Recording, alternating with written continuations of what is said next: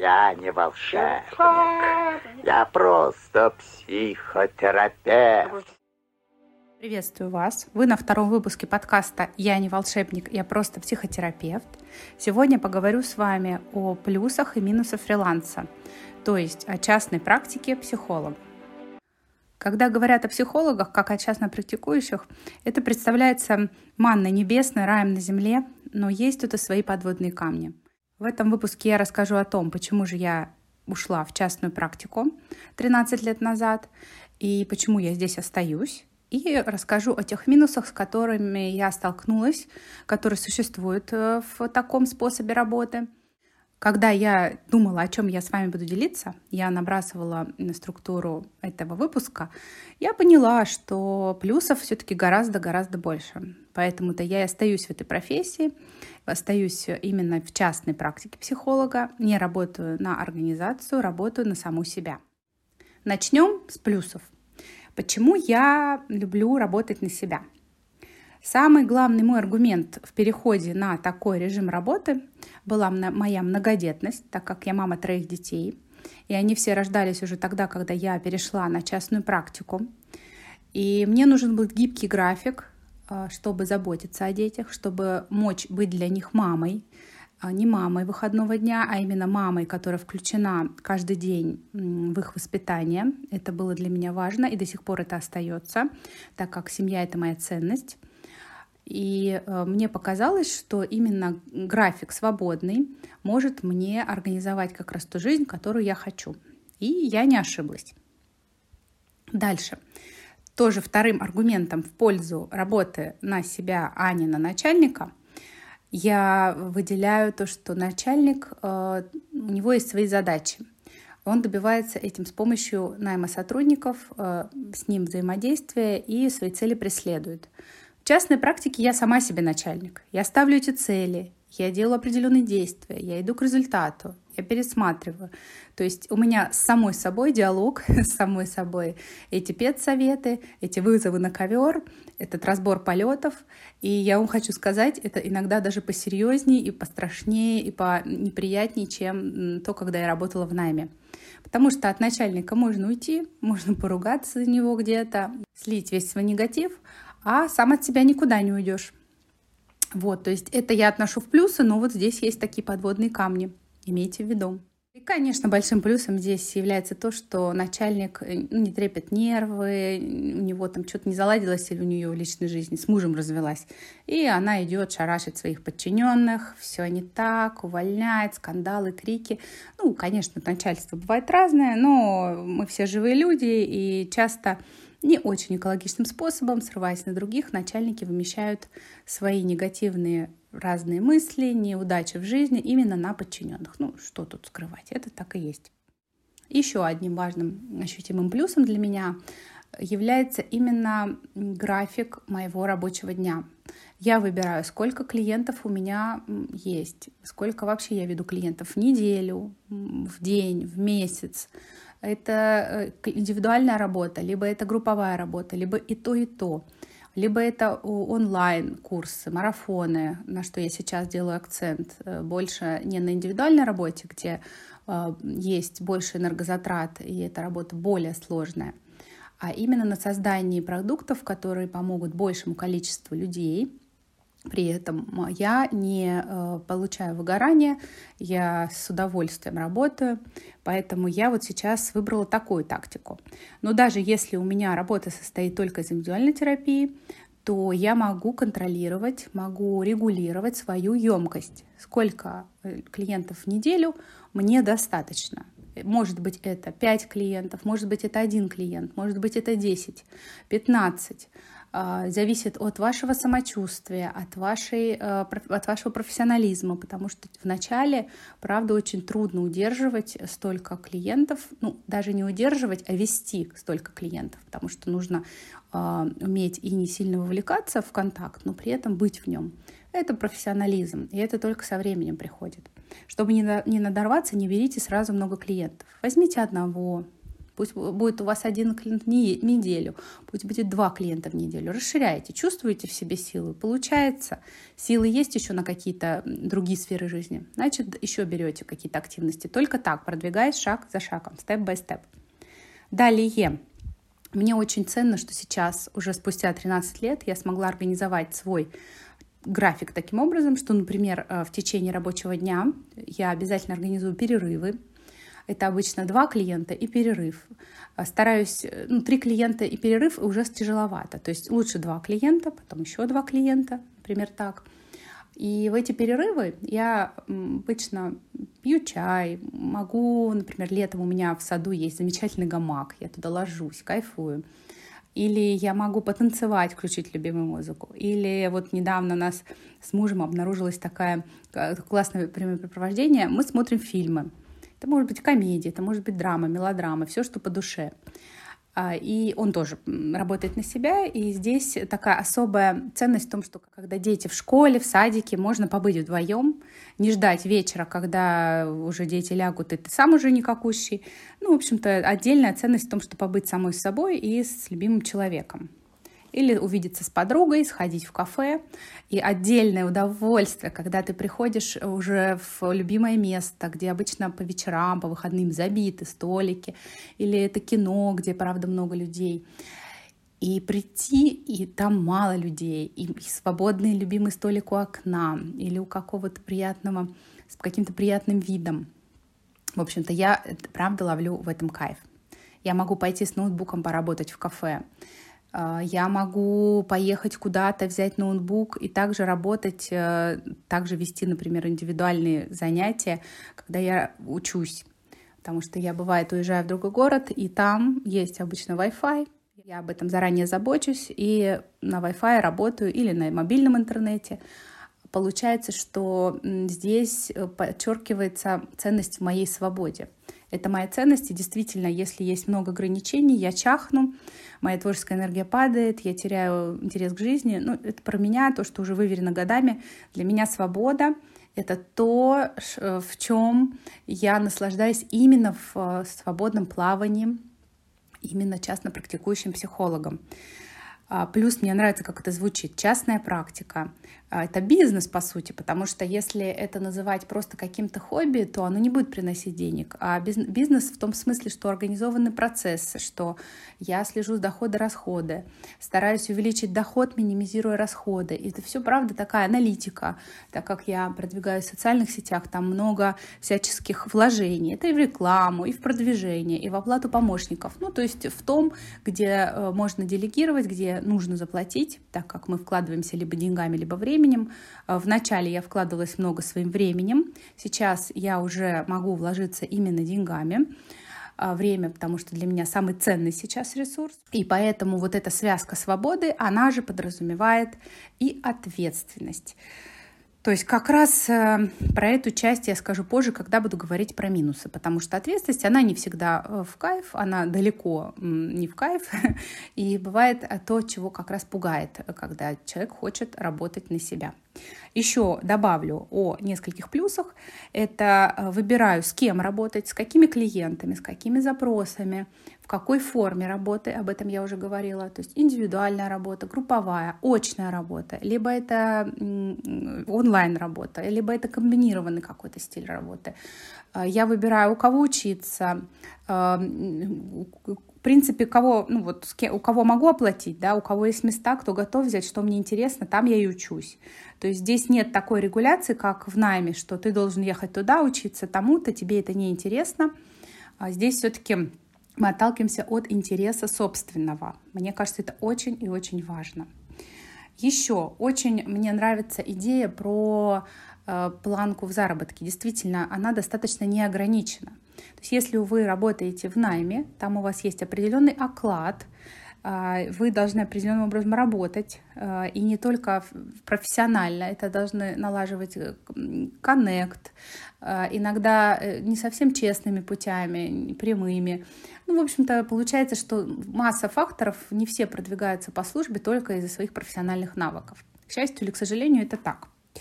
Поэтому здесь вы, по сути, ставите себе какие-то планы по доходам, идете к ним, реализуете, конечно, не только лежа, э, не только лежите в этом направлении, но и делаете для этого планомерные действия и получаете результат не всегда, иногда через время, иногда не в том объеме, но точно получаете. Потому что наше внимание там, где наша энергия. Наша энергия там, где наше внимание. Помните об этом.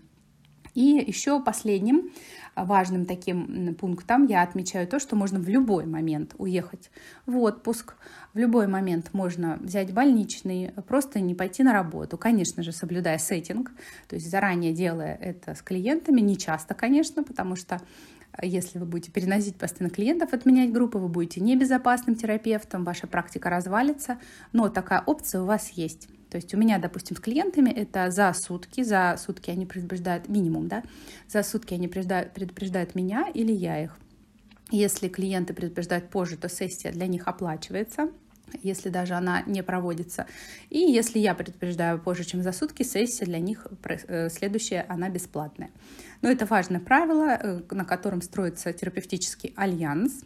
И получается, что э, это все равно легче, чем в найме, потому что в найме это какие-то определенные выходные, а здесь бывает, позвали кто-то в гости, кто-то предложил какую-то горящую путевку, какие-то обстоятельства, или чувствуете, что не вывозите, устали.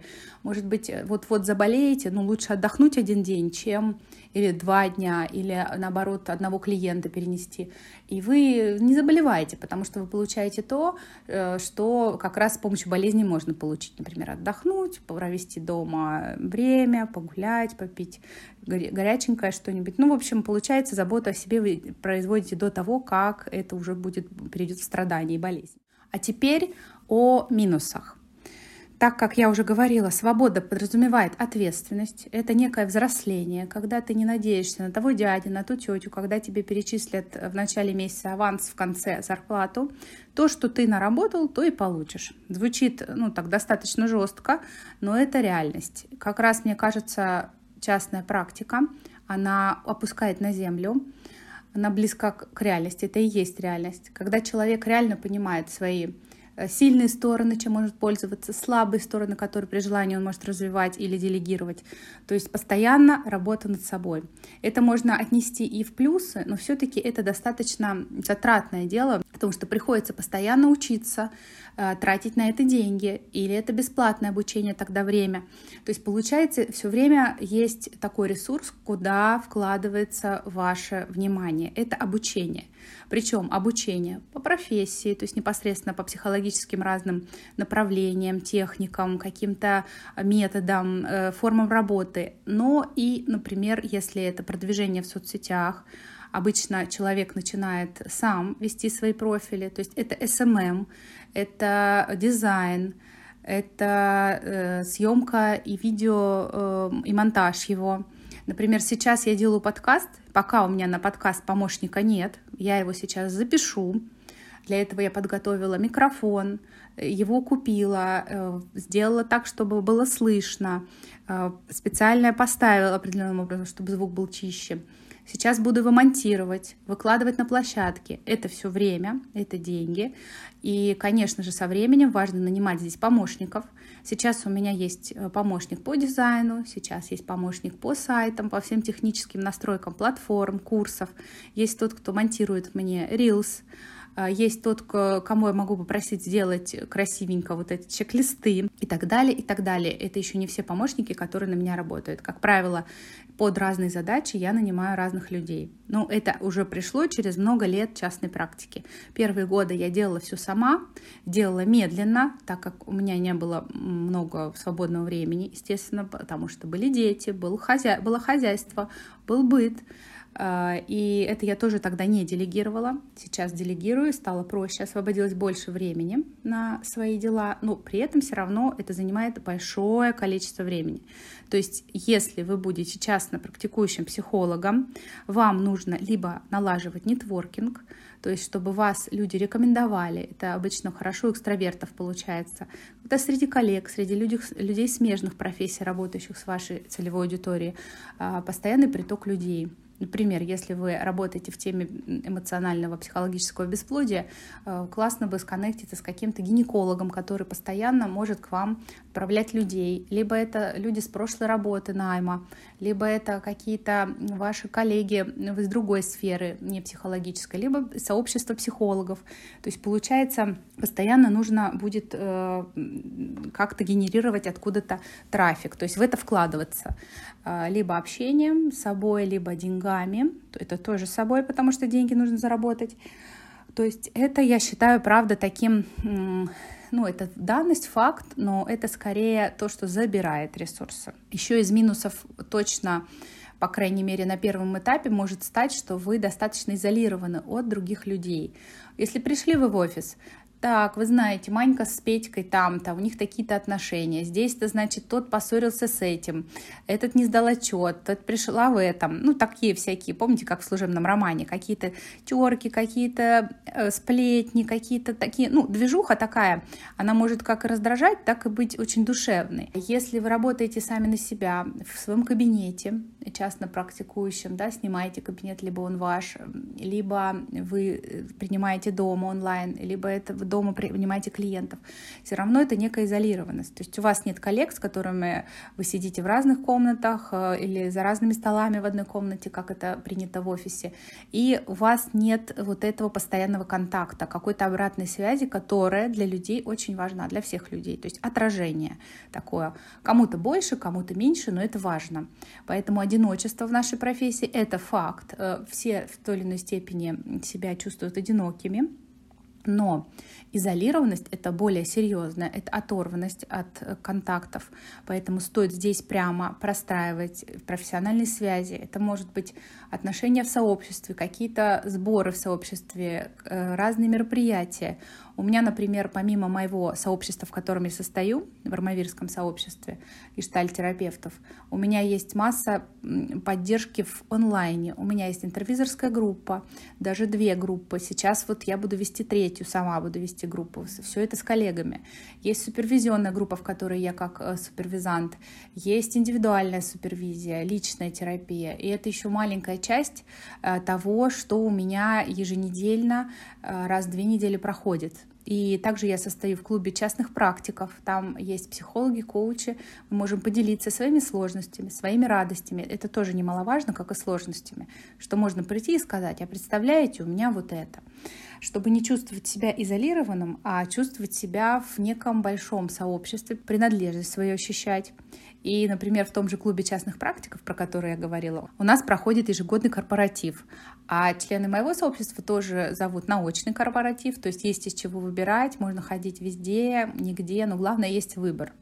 Поэтому, если вы частно практикуете или собираетесь это сделать, подумайте, как вам организовать эту часть общения и обмен опытом с другими коллегами, и вообще с другими людьми, не только из э, психологии, это могут быть ваши друзья, ваши знакомые, ваши родственники, с тем, с кем вам хочется общаться помимо э, работы на какие-то не психологические темы в том числе, а, то есть там, где вы можете быть еще реализованы, кроме своей профессии. Еще большой эм, еще большим ограничением, с которым я столкнулась, это такой соблазн, когда работаешь дома, а я в основном работаю онлайн, что дома очень много разных всяческих удобностей. Например, а, и тут я могу полежать, здесь я могу посмотреть что-то, какие-то гаджеты. Вышло новое видео на ютубе с моим любимым героем.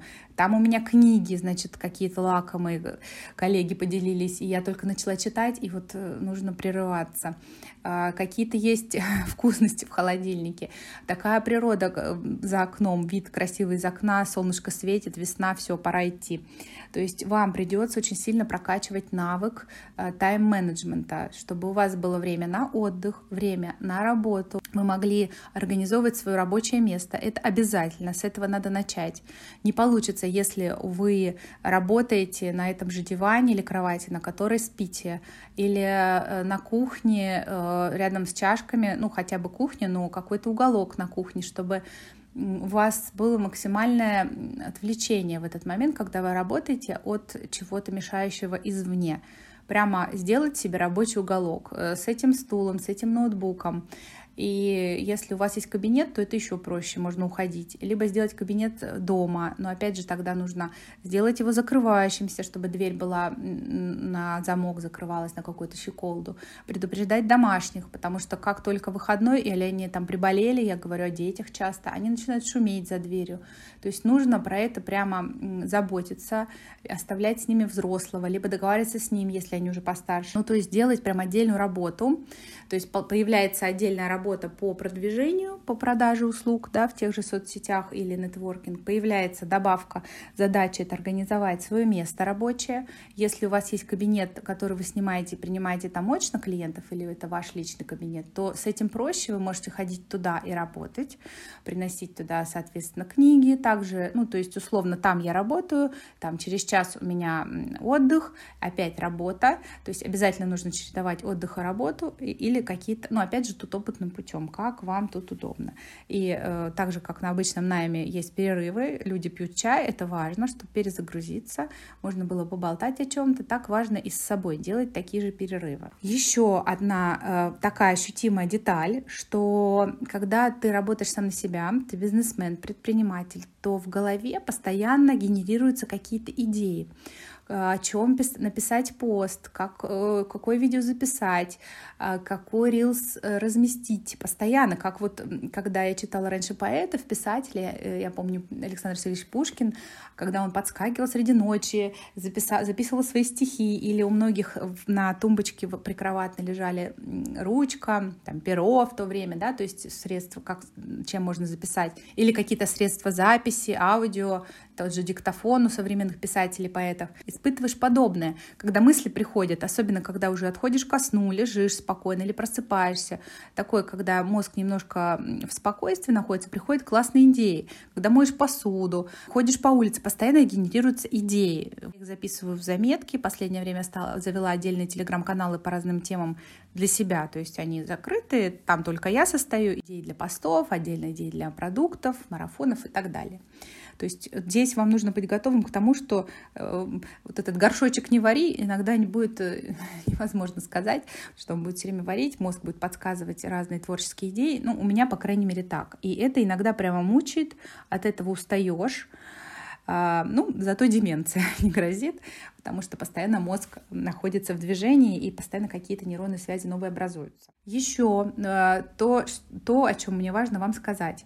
Если вы заболеваете или вы уходите в отпуск неплановый или плановый, вы должны подготовить свою какую-то некую подушку безопасности или какие-то накопления сделать среди года. То есть желательно, чтобы вы в начале года знали уже примерно, когда у вас хотя бы большие отпуска, чтобы вы могли рассчитать расходы, потому что в частной практике не оплачиваются больничные, не оплачиваются а, не оплачиваются отпуски. Некоторые коллеги делают прямо себе отдельный счет на отпуск, то есть среди года его собирают, откладывают э, в какую-нибудь копилку онлайн или э, деньгами наличными, чтобы потом к отпуску была некая сумма. Тут, правда, важно вам посмотреть, как делаете это вы, как будет вам это удобно, но вот факт есть факт.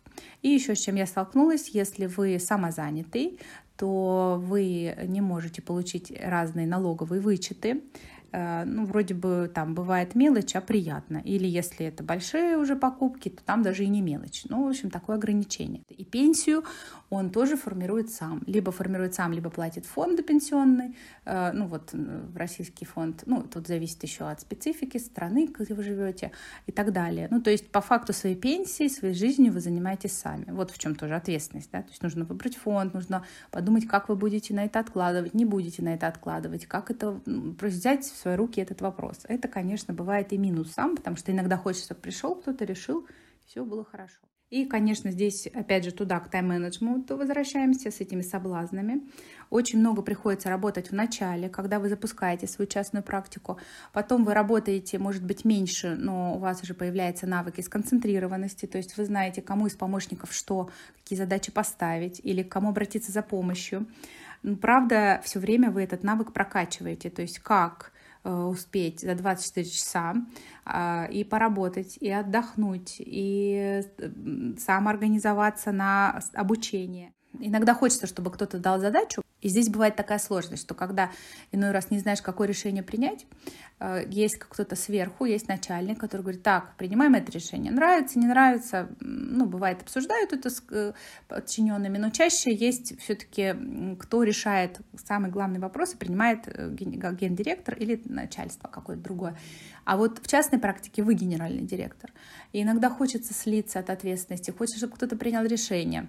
Я недавно с этим сталкивалась, у меня было перепутье, в стратегии своего продвижения. И я обращалась э, и до сих пор сейчас работаю с коучем в коучинговой группе в mastermind е, потому что человек как раз не психолог, она коуч, и она очень классно мне подсказывает как раз те вещи, которые я сама не вижу. То есть умение обращаться за помощью, прокачивать этот навык, а перед тем, как обратиться за помощью, нужно знать, что ты хочешь, ну, по крайней мере, кому ты хочешь обратиться. Это прям будет у вас все время с вами рука об руку идти. Пожалуй, это все плюсы и минусы, видите, они относительные. Что-то можно отнести к плюсам, что-то к минусам, что-то и к плюсам и минусам. То есть не получится здесь поляризоваться, э, будет целостная картина. И слава богу, это то, что я выделила из э, своей практики, частной практики психологом. Уже 13 лет я им работаю, есть чем поделиться. А, возможно, у вас э, по ходу прослушивания появятся свои идеи, а, что-то захочется добавить или о чем-то спросить. А, ниже я оставлю ссылки на свои соцсети, вы можете меня найти там и как раз подписаться на них, либо задать свой вопрос, высказать свое мнение. Я буду рада откликам, потому что все-таки этот подкаст я делаю для того, чтобы его услышали и выкладываю на платформы. Делитесь с теми, кто только хочет стать психологом или уже психолог, или тот, кто любит э, читать, смотреть про закулисье психолога, как же это все так организуется, что же такая за волшебная профессия, э, хотя на самом деле очень реальная профессия. Ну вот мой подкаст, он об этом. Я не волшебник, я просто психотерапевт. Спасибо за то, что прослушали второй выпуск. Э, жду ваших реакций, жду отклика, потому что в моей профессии очень важна обратная связь. Пока-пока, до встречи!